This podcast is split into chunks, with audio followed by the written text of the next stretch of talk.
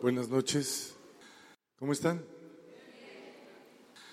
Bueno, pues este, este día eh, tenemos, tenemos otros misioneros. Hemos estado todo este mes eh, recibiendo a nuestros misioneros que de toda la red de amistad y bueno, no, no de toda la red. Algunos han podido venir, otros no, pero pues es una, es una bendición. Eh, Albert, Albert e Ivonne están en, en la India. Si, si no saben dónde está eso, está ahí arribita de, ahí de Tepeaca para adelante. ¿Sí? Y este, está del otro lado del mundo y Dios los mandó para allá y Dios los ha cubierto y los ha protegido y les ha suplido y pues nos van a testificar y nos van a compartir para que podamos también nosotros ver y tomar carga por las misiones. Hay misiones en todo el mundo, hay misiones en la esquina de tu casa y adentro de tu casa hay muchas formas. Entonces, pues es un gozo y un placer tenerlos aquí. Si me hacen favor de, de pasar, vamos a recibirlos.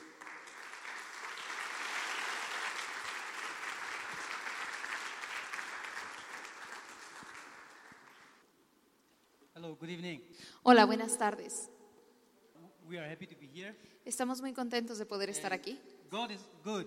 Dios es bueno, God is so good. Dios es muy bueno. I'm so blessed to be here once again. Y estoy muy bendecido de poder estar aquí una vez más. Four years ago, we were here, Hace cuatro años estuvimos aquí and we were together only both of us. y nada más éramos dos, But uh, today we are three of us again. pero el día de hoy ya somos tres. We have a daughter. Tenemos nuestra hija con nosotros We are so blessed to be here. y estamos muy bendecidos de poder estar aquí. Uh, I hope you remember us, uh, Albert and Yvonne. Espero que nos recuerden, soy Albert y ella es Ivonne. And uh, we, I, I, we came and shared, and I shared my testimony also. Eh, la ocasión pasada compartí acerca de mi testimonio. We are working in the other part of the world. Estamos trabajando del otro lado del mundo. Becoming night, Eh, ahorita es- está, está convirtiendo en de noche. Y en nuestro lugar en donde nosotros estamos está amaneciendo. Es completamente diferente. Pero aún así Dios es bueno. Allá y acá nuestro Dios es el mismo. Y la bondad de Dios nos ha traído hasta aquí. La última vez compartí un poquito con ustedes de mi testimonio. Uh, come out from a very difficult situation, Eh, yo venía de una situación, de un- una situ- circunstancia muy difícil. and I'm blessed to be in the best situation. Y, To be in the best situation. y he estado y estoy ahorita en una muy buena situación.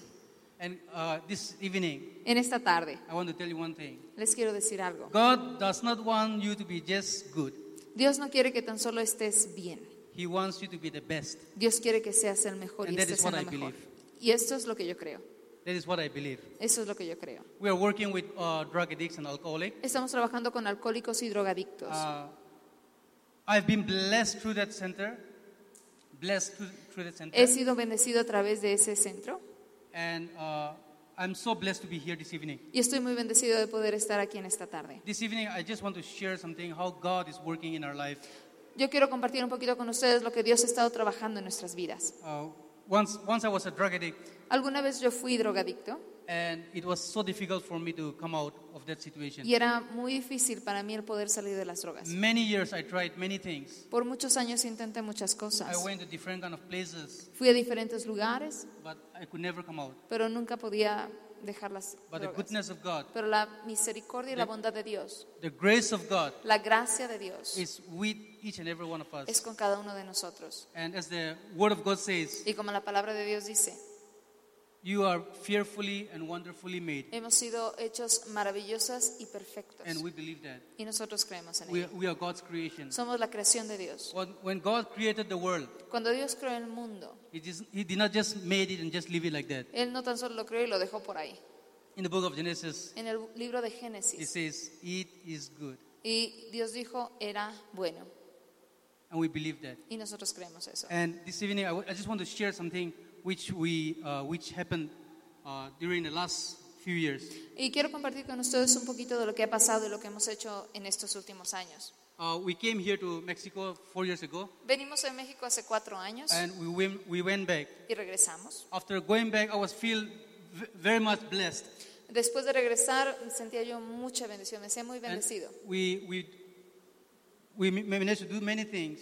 Eh, Dios nos dio la oportunidad de hacer muchas cosas. And uh, I just want to share you with, with you one incident. Eh, quiero compartir con ustedes una de las cosas que logramos hacer en ese Two years ago, Hace dos años we, we were planning to start a center teníamos el plan de abrir otro centro en otro estado, in another state en otro estado, where we, we don't know where, uh, the, the people, we don't know the place. donde no pues no conocíamos ni a la gente, ni, ni el idioma, nada. And uh, I, I just got two, uh, six guys and went to the, cent- to, the, to the other state. Y lo único que hice fue agarrar seis chicos y nos fuimos al otro estado. Just call up somebody there, Llamé a alguien por allá and we went there. y fuimos. And then i- it is 12 hours journey. Es, un, es una, una manejada de 12 horas. By faith, we went there. Por fe fuimos. And as, uh, as we went there, Y al momento que llegamos, the whole day we were dri- I was driving. Todo el día estaba, había estado manejando. And in the evening when we reached, Y en la tarde cuando regresamos, the cuando llegamos, whom we have contacted la persona que habíamos contactado, after reaching the place, ya después que había llegado a ese it lugar, was already dark. ya estaba oscuro And I called the, the person. y le llamé a esta persona. So we are here in your, in your state. Acabamos de llegar aquí a tu estado. Where can we meet? ¿Dónde nos podemos ver? And he said, I'm not in my state. Y dice, ¿sabes qué? Es que no estoy en mi I'm estado. in another place. Estoy en otro lugar. And in the middle of the night, En, el- en medio de la noche, and I was thinking, how, what, what I'm going to do with my guys. y estaba yo pensando, pues, ¿cómo le voy a hacer con mis chicos? And I- we began to pray. Y empezamos a orar. And I was thinking, why, why this fellow has tricked us? Le dije, ¿por qué este cuate nos engañó? If he had said, don't come, I would not have come with Si them. él me hubiera dicho, no, no vengas, no, hubiera, no me hubiera yo aventado a venir. But we prayed, and I began to see my phone. Y empezamos a orar y empecé a revisar mi teléfono y vi un contacto, un número telefónico. Y otra vez por fe le llamé. Y ese chico dijo, ven a mi, ven a mi casa, tenemos un hotel, se pueden quedar en esta noche ahí. Y ya me sentí calmado, con paz. Porque no sabía dónde llevar a los chicos en medio de la noche. Obviously we have to sleep in the car. Porque si no íbamos a tener que dormir seis en el coche. We don't have money. No traíamos dinero ya, We finish our money. se terminó el dinero And then we were blessed to get that place. y Dios nos bendijo al proveernos ese hotel. And next day we started doing our outreach. Al siguiente día empezamos a hacer nuestros alcances. We go outreach, uh, speaking to the people how what God has done in our life Vamos de casa en casa, empezamos a hablar de lo que Dios ha hecho en nuestras and vidas why we have come to this place. y por qué hemos venido a este lugar. Estaba en una iglesia, me dieron cinco minutos para hablar en una iglesia. Y estaba yo hablando en la iglesia, les estaba hablando. Y el que estaba organizando la iglesia, uno de los líderes, was listening to what I was saying. estaba escuchando lo que estaba yo diciendo.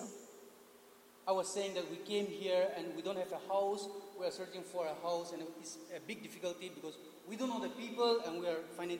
Dice, Le estaba yo comentando, mira, venimos aquí, estamos buscando una casa, necesitamos una casa, no conocemos a nadie, no conocemos el estado y nos venimos. But by faith we are here. Pero por fe nosotros hemos llegado y estamos aquí. And the guy who was organizing, Y el chico que estaba organizando, el líder que estaba organizando, he stood up. se paró He said, "You, you came to the best place. y me dijo, tú veniste al lugar correcto, al mejor lugar. You came to the right place. Veniste al lugar exacto. I've got a house. Yo tengo una casa I'm not going to use it anymore. que no la voy a usar más. You can use that for your center. Lo pueden usar para abrir el centro. Today we have got a center, Hoy tenemos un centro en ese estado and we have so many guys coming. y tenemos tantos chicos viniendo de ese lugar We don't have place to keep. que ya no tenemos más espacio en esa casa. Every day there is call from people. Cada, cada día tenemos llamadas para recibir más gente en ese lugar. uh, uh. Y estamos trabajando en ese lugar. En ese lugar no se cree en Jesucristo. They have got a religion called. Tienen una religión que se llama Donio Polo. It's kind of a funny religion Es una religión un poquito chistosa because they worship the sun. porque ellos adoran al sol. So we were working in between. Así que estamos trabajando en medio de ellos. God is doing miracles. Y Dios está haciendo milagros. Dios está trayendo mucha gente. There are difficulties, Hay dificultades, but I believe in the Word of God. pero creemos en la palabra de Dios. Uh, the Word of God says, "Rejoice in all circumstances." La palabra de Dios dice, regocíjate en toda circunstancia. Cuando yo escuché eso, me siento tan bendecido. Porque en un principio, cuando yo llegué al centro, cuando mi pastor o mi líder decía, "Rejoice in all circumstances," regocíjate en toda circunstancia, yo, yo pensaba, este, este cuate está loco, pues ¿cómo me voy a regocijar? ¿Cómo voy a estar alegre? But the, the verse of God, the word of God says in Thessalonians 5, 1 Thessalonians 5:18, de la palabra de Dios en 1 Tesalonicenses 5:18, rejoice in all circumstances. regocíjate en toda circunstancia. And in the end it says, Y al final dice, the one who has called you porque el que te ha llamado is faithful. es fiel, He will do it for you. Él lo hará por ti. And I'm so blessed to be here. Y estoy tan bendecido de estar aquí. He, he, he has blessed us many, many, many things. Dios nos ha bendecido en tantas, tantos aspectos. We, we are blessed in many things. Somos bendecidos en I muchos the aspectos. pastors, the, Les the, your church, all the churches, quiero agradecer a los pastores, quiero agradecer a la iglesia for your prayers, por your sus support. oraciones, por sus apoyos. And uh, I, I want to tell you Y yo quiero decirles also that God is good. que Dios es bueno And He is faithful. y Él es fiel. If we are finding, uh, finding some difficulties, Si estamos enfrentando alguna dificultad, I would tell you again, te voy a decir una vez más, in all regocíjate en cada circunstancia. Because the one who has called us Porque el que te ha llamado is faithful. es fiel. He will not leave us. Él no nos dejará. He will be with us. Él estará con nosotros. God has not called us to, be, Dios no nos ha llamado para tener una vida fácil, pero nos dice que estará con nosotros todo el tiempo. Eso es lo que quiero compartir con ustedes. Thank you. Gracias. Bueno, buenas noches. Es un gusto poder estar con ustedes una vez más. Y bueno, como mi marido les estaba compartiendo, nosotros trabajamos en el noreste de India en un lugar llamado Nagaland. Este lugar no es rural, trabajamos en un lugar rural, no trabajamos en una ciudad. El hospital más cercano me queda a 45 minutos en terracería. Este, actualmente nosotros estamos atendiendo, como mi marido les dijo, estamos trabajando con un centro de rehabilitación, con gente con problemas con drogadicción y drogas. Y hemos visto los milagros de Dios transformando la vida de esta gente, pero no tan solo estamos trabajando con ellos. Cuando yo me fui a India hace 10 años, eh, a tramos- empezamos a trabajar con niños. Los niños no tienen problema de drogadicción, son los hijos de los drogadictos. La gente decía, allá en, por cultura, en el noreste de India, eh, si hay un caso de separación, los niños se quedan con el padre, son propiedad del padre, no de la madre. Entonces se quedan con la, familia del padre o el padre. Entonces muchas veces los papás tenían problemas de drogadicción y sabes que me quiero rehabilitar, pero tengo tres hijos. Pues no le, ¿qué vas a hacer? O sea, no le vas a decir, ay, sí, deja a tus hijos por ahí y vente. Entonces, lo que empezamos a hacer, lo que se empezó a hacer en el centro fue recibir al papá y con los hijos, pero no podían estar en un mismo lugar.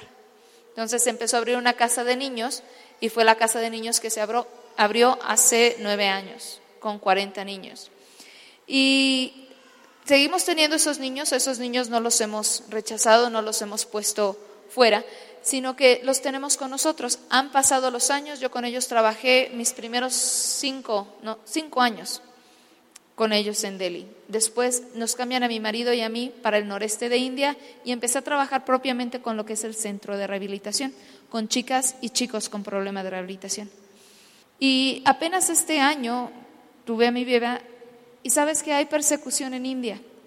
Resulta que en Delhi, lo que podríamos llamar la, directora del DIF estatal, ella es hinduista, extremista y di- decidió cerrar los centros cristianos todo orfanato y todo refugio que tuviera niños cristiano. Y lo logró, que fue lo peor de todo. Y de tener un centro con chicos y chicas, de momento nos llaman en marzo y nos dicen, ¿sabes qué? Necesitamos llevar a los niños a un lugar que quede lejos de gobierno, el estado donde estamos se proclama cristiano, pero nada más es de nombre.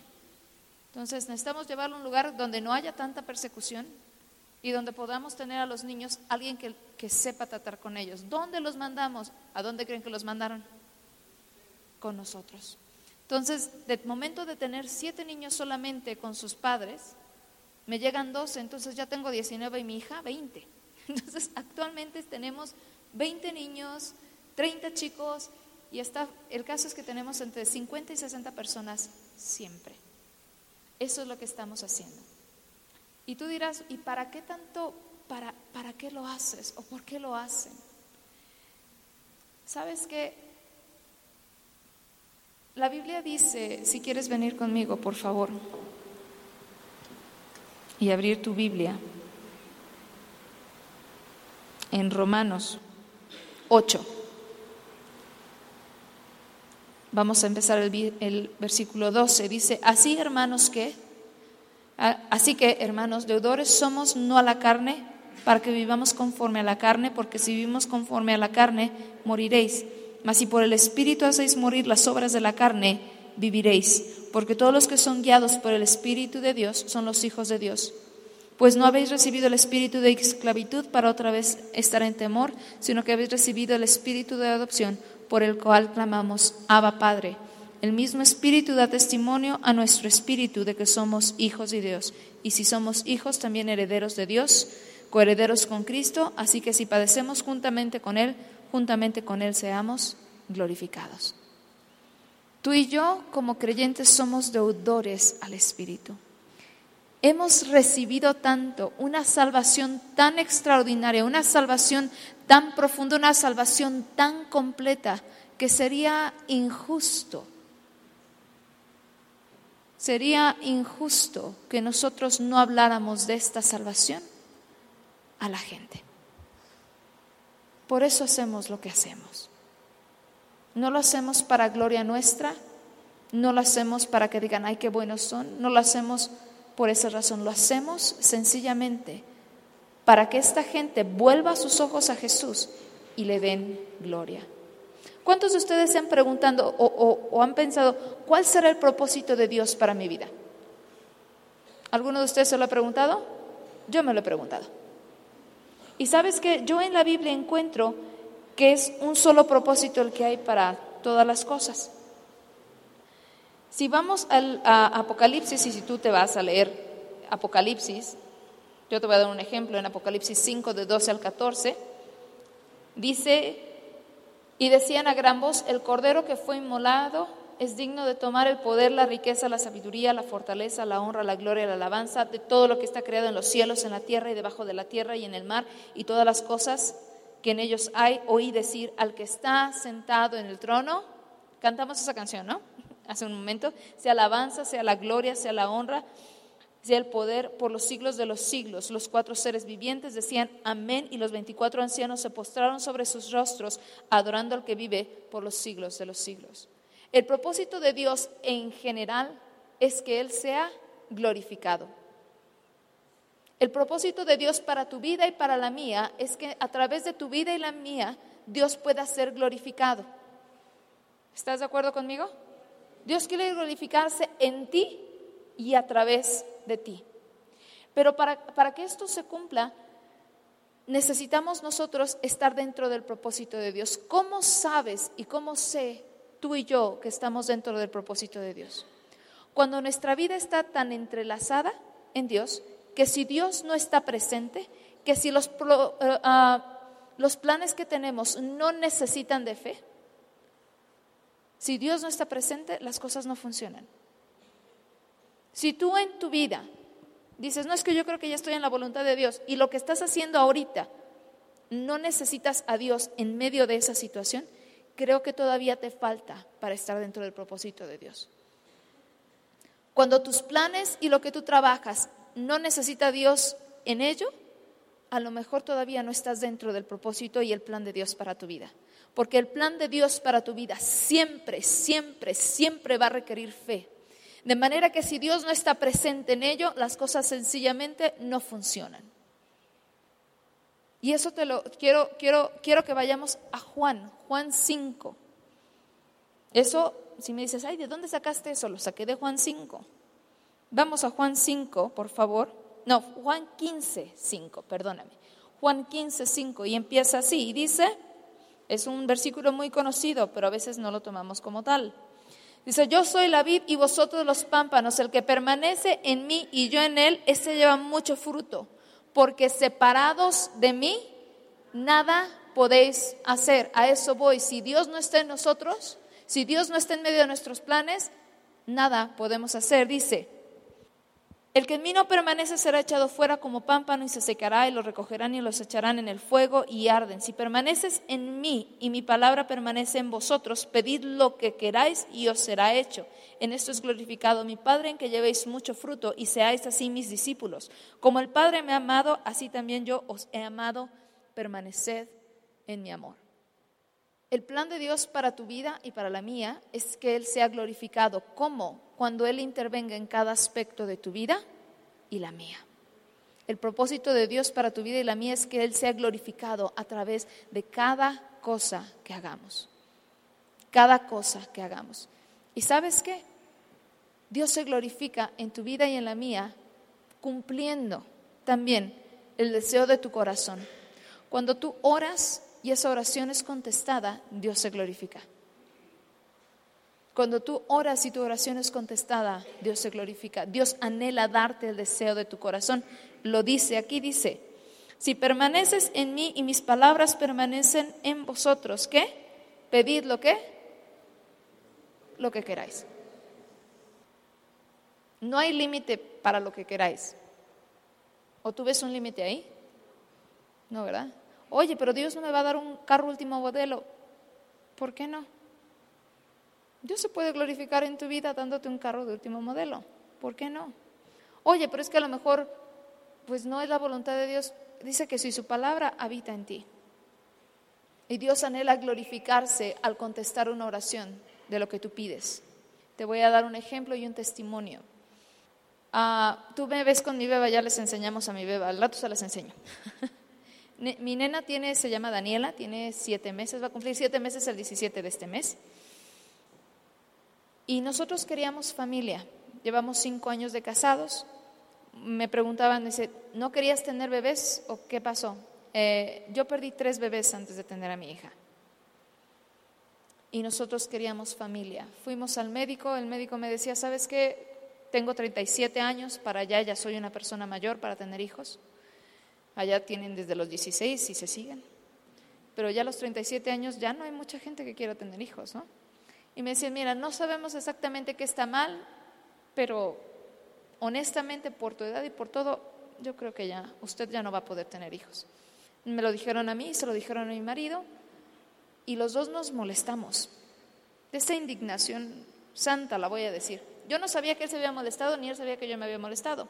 Pero llegando a casa platicamos y dije, ¿tú crees eso? Y me dice, no.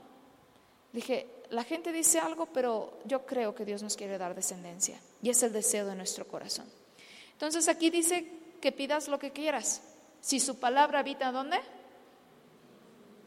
Primero su palabra tiene que habitar en nosotros. ¿De qué me agarré yo? Dije, la Biblia dice que por sus llagas somos sanos. Entonces cualquier cosa que esté en mí tiene que ser sana. Dios dice que Él quiere para mí vida y vida en abundancia. ¿Ok? Y vida en abundancia no tan solo se refiere a lo económico, se refiere a familia, se refiere a paz, se refiere a gozo. Y yo dije, esa vida en abundancia para nosotros es familia.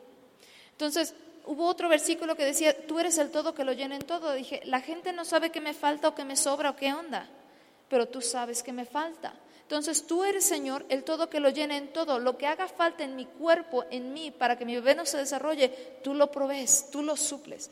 Y mira, me agarré de esas promesas y dije, no hay vuelta atrás. La Biblia dice en, un, en Salmo, en Salmo 119, Salmo 119, versículo 87, si, si no estoy mal. 89. Dice, para siempre, oh Jehová, permanece tu palabra en los cielos, de generación en generación tu fidelidad. Y dije, su palabra permanece en mí y su palabra no cambia. Para siempre, oh Dios, permanece tu palabra en dónde? En los cielos. Los cielos cambian. El sol ha dejado de brillar. La luna ha dejado de brillar. No. Entonces su palabra no cambia. Dije, a eso me aferro, tú no cambias. Mis circunstancias cambian. Un día estoy enfermo, otro no, un día estoy contento, otro no, un día tengo problemas, el otro no. La vida y las circunstancias cambian, pero sus palabras no. Y dice, si tu palabra permanece en mí, pide. Y yo dije, pido esto, pido familia y creo que tú me la quieres dar. Ese, en 2018 le dije a mi esposo, ¿sabes qué, mi amor? Yo no voy a viajar contigo este año porque viajábamos juntos, cuando él ha dicho, íbamos aquí, íbamos a, viajábamos juntos a ver los lugares, etcétera. Y me dice, ¿por qué no? Le dije, porque Dios nos va a dar descendencia. Y mira, empezamos a orar, a bendecir mi vientre. Te dije, me paré, por sus llagas soy sano. Él quiere para mí vida y vida en abundancia. Él es todo el que lo llena en todo, todo lo que haga falta en mí, Él lo provee.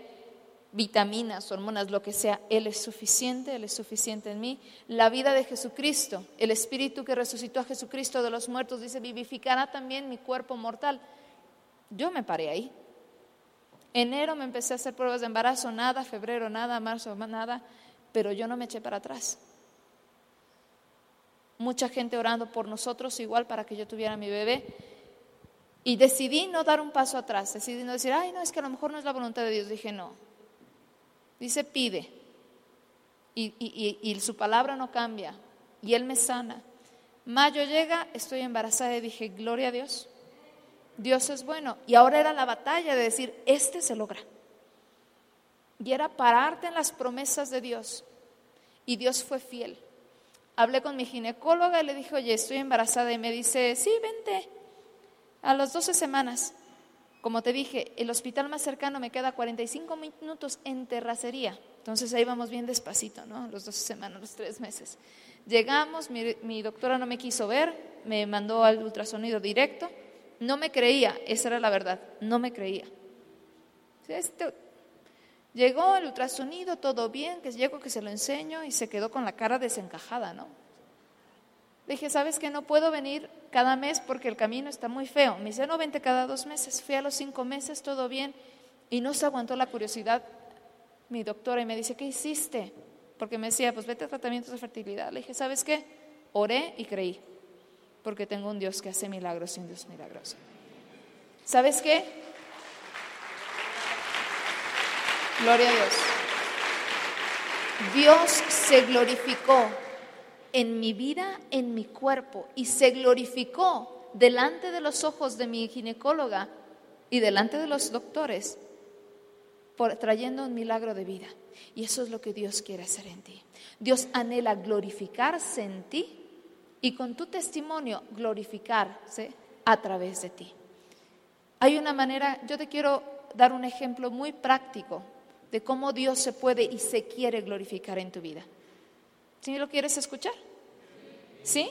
Mira, vamos a Mateo, a ver, te voy a decir dónde está la cita, es Mateo 22 del 36 al 40. ¿Cuáles son los dos mandamientos que Jesús en el que Jesús resumió la Biblia? Amarás al Señor tu Dios con todo tu corazón, con toda tu alma, con toda tu mente y con todas tus fuerzas. ¿Y a quién? ¿A tu prójimo? Como a ti mismo. Dice Jesús, en esto se resume la ley y los profetas. Quiero darte una imagen visual de qué es esto. ¿De cuántos maderos se conforma una cruz? ¿De cuántos? ¿Cuál es el madero que lleva el mayor peso? El que va vertical. ¿Cuál es el primer mandamiento? Amarás al Señor tu Dios con todo tu corazón, con toda tu alma, con toda tu mente y todas tus fuerzas. Lo primero en tu vida y en la mía para que Dios se glorifique y se cumpla su propósito en nosotros, lo primerito es amar a Dios, mi relación entre Dios y yo qué tanto conozco a Dios, qué tanto lo confío en Él, qué tanto su palabra habita en mí. Dios y yo. Pero sabes que no es lo único. ¿Cuál es el segundo madero? el horizontal. De mi relación con Dios, la gente que está a mi derecha y la gente que está a mi izquierda necesita beneficiarse. Y a tu prójimo como a ti mismo. Haz a otros lo que a ti te gustaría que te hicieran. Eso también viene en la Biblia. Dios ha sido tan misericordioso con todos nosotros que tanta misericordia no se puede quedar aquí. Tú como creyente no me puedes decir, es que tengo una relación perfecta con Dios, Dios y yo de piquete de ombligo nos llevamos bien. Si la gente que está a tu alrededor no disfruta de esa relación que tú tienes con Dios. Si esa persona que tienes junto a ti no disfruta del gozo que tú tienes al estar con Dios. Si esa persona que está junto a ti no disfruta del amor y de la misericordia que Dios ha tenido contigo mostrado a ellos. De eso se tratan las misiones. Como les decía en un principio, somos deudores de algo tan precioso de Dios y yo, pero sería egoísta quedárselo. Necesitamos extenderlo a la mano derecha y a la mano izquierda, a nuestro prójimo. Dios ha sido tan misericordioso con nosotros, hemos experimentado tanto su amor que tenemos por su gracia la posibilidad de amar a lo que es inamable. Tú me dices, ¿qué existe eso? Le dije, sí. La gente que recibimos en el centro es gente que sus familiares dicen, ¿sabes qué? Te lo regalo, ya no me lo regreses. Nosotros los tenemos por año y medio, pero si ellos se deciden quedar con nosotros y ayudarnos a rehabilitar a otros, son bienvenidos. Y la familia cuando escucha eso dice, no, tú, usted quédese con el que se quede aquí para toda la vida. Ya no. Y esa gente viene con un rechazo, decir, no, es que nunca voy a cambiar, no hay esperanza para mí. ¿Y sabes qué? En base a nuestra relación con Dios, los milagros que hemos visto que Dios, la misericordia que Dios ha tenido con nosotros, somos capaces de extender misericordia. Somos capaces de amar a lo que el mundo rechaza.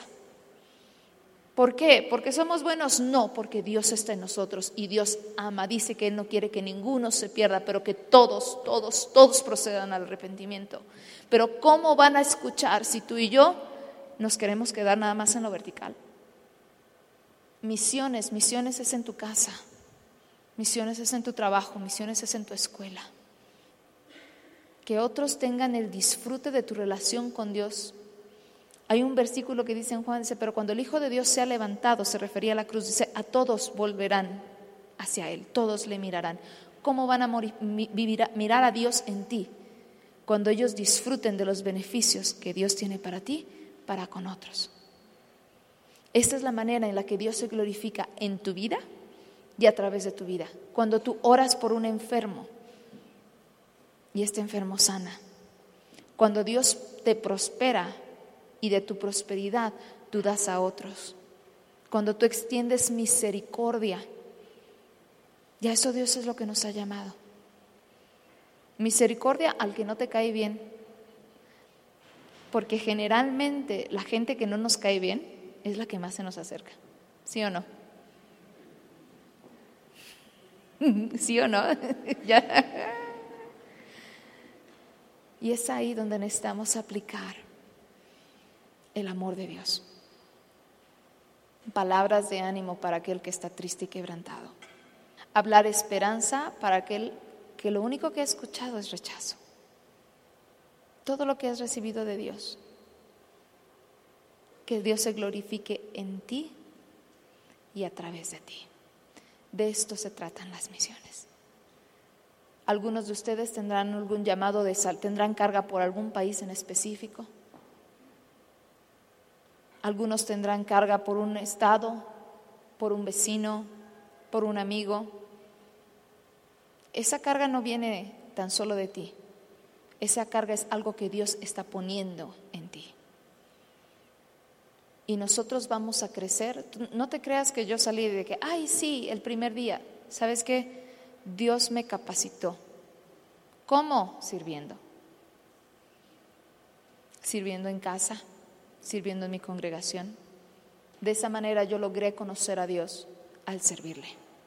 Logré conocer qué es la necesidad, tener fe no tan solo para mis necesidades, sino para necesidades de otros. ¿Cómo? Sirviendo. pasando de tan solo lo vertical a lo horizontal. Dios quiere glorificarse en ti y a través de ti. Y dice, pide lo que quieras. Si su palabra permanece en ti, pide lo que quieras y te será hecho. Pero no tan solo pidas para ti, pide para los demás. Nosotros cuando llegamos hace cuatro años, eh, regresamos, mi marido les estaba diciendo, llegamos y teníamos una casa pequeña para 25 chicos. Y teníamos en nuestro corazón, dije, necesitamos más, necesitamos recibir a más chicos. Él me decía, es que no nos estamos dando abasto y yo creo que van a venir más chicos. Todavía no veíamos el nuevo centro y no sé qué. Dice, vamos a construir una nueva, un nuevo local. No, un nuevo local, una nueva casa. Una nueva casa, pero para 40. Y yo honestamente te digo, yo soy la que me encargo de las cuentas ahí, soy de oficina. Y yo decía, pues, ¿cómo? Nosotros Gracias a Dios somos un centro independiente.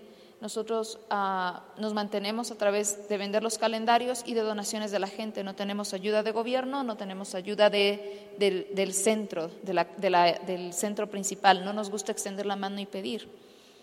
Decidimos ejercitar fe. Y el centro estaba teniendo un gasto muy fuerte porque ellos están construyendo el, centro principal en, en, en Gurgaon, ¿no? Y tenían a los niños ahí, entonces no nos sentimos con ganas de decir, oigan, ¿nos pueden apoyar? Y mi marido estaba insistente, yo decía, mira Señor, si es de ti, si tú te vas a glorificar en esto, si es de ti, que el dinero venga de cualquier lado, pero no del, no del centro, y yo sabré, tendré paz de empezar la obra. Y pasó, y llegó un chico de Inglaterra, llegó a apoyarnos y estaba apoyándonos y sí, no sé qué. Y dice, ¿sabes qué? Yo quiero dar mi diezmo con ustedes para apoyar a la obra que están haciendo, no sé qué, no sé cuánto. Sí. Y mi marido fue con él un día al banco y vio su cuenta. Dice, tiene, me dijo mi marido, dice, pero tiene re poquito. Dije, tú cállate, le digo, deja al chico dar de su buen corazón el diezmo. ¿A ti qué te importa cuánto tiene? Tú, ay, hombre de poca fe, ¿no? Decía, tú cállate. Él quiere hacerlo, déjalo, ¿no? Pasó dos semanas y de repente nos llega 100 mil rupís. Eran del diezmo del chico. y le digo, ya ves, chismoso. y después teníamos un proyecto de puercos y habíamos estado inscritos en el gobierno para una ayuda de los, de los cerdos y no sé qué, no sé cuánto. Jamás había llegado a la ayuda llegó en ese tiempo, en esas mismas dos semanas. Y yo le decía, yo le había dicho a Dios, danos 200 mil para empezar y yo sabré que estamos. Llegaron los 200 mil y yo dije, Señor, es para tu gloria, tú lo vas a respaldar. En un año, no me preguntes cómo. Mi marido me decía, tenemos que pagar esto, esto y esto. Le dije, sí, mi vida. Mira, yo callada. Dije, tú empezaste la obra, tú la terminas, Señor. ¿Cómo? No sé. No me preguntes cómo, porque no me voy a poner a contar chiles con Dios. ¿Me entiendes? Cuando Dios te bendice, ¿para qué te pones a hacer cuentas? Te vas a volver loco. No, no, no te va a dar, no te va a dar, no te va a dar. Y dije, Señor, yo creo, en un año terminamos de construir una casa para 40 chicos. Una buena casa.